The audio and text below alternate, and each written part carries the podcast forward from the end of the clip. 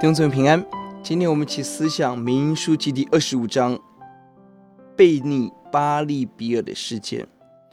二十二十四章摩押王巴勒要透过咒语来攻击以色列人，失败；而这一章他用另外一个方式，美人计、情欲的力量成功了。当摩押女子、摩押亚、米甸女女子来的时候，以色列人跟这些女子行淫拜偶像。面对百姓拜偶像，摩西没有按着三到四节神的吩咐，把所有的族长杀死，很可能是考量即将面对的征战，不敢处死所有的族族长。五到六节，摩西只处死部分有拜偶像者，但是瘟疫无法停止。摩西坐在会幕面前哭，而直到一位小弟兄拥有神的心，当机立断。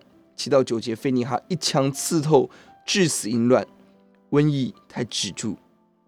神就大大的祝福非尼哈，把祭司的职分给他。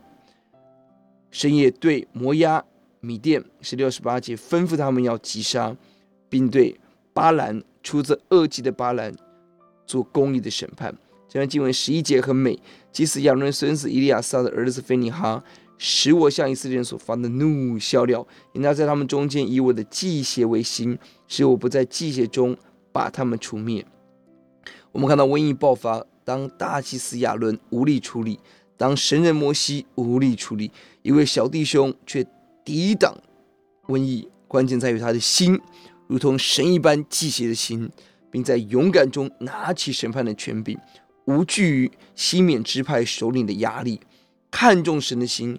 远远大过看重人的眼光，这样的人被神祝福，不但自己承担起大祭司的职分，并且免受免得神的百姓被灭绝，把拯救带给整个民族。看重神的要被神尊重，被神高举；抓住人的至终被藐视。我们祷告，主让我们人生选择看重耶稣，高举耶稣，以你的心为心，以你的行为行。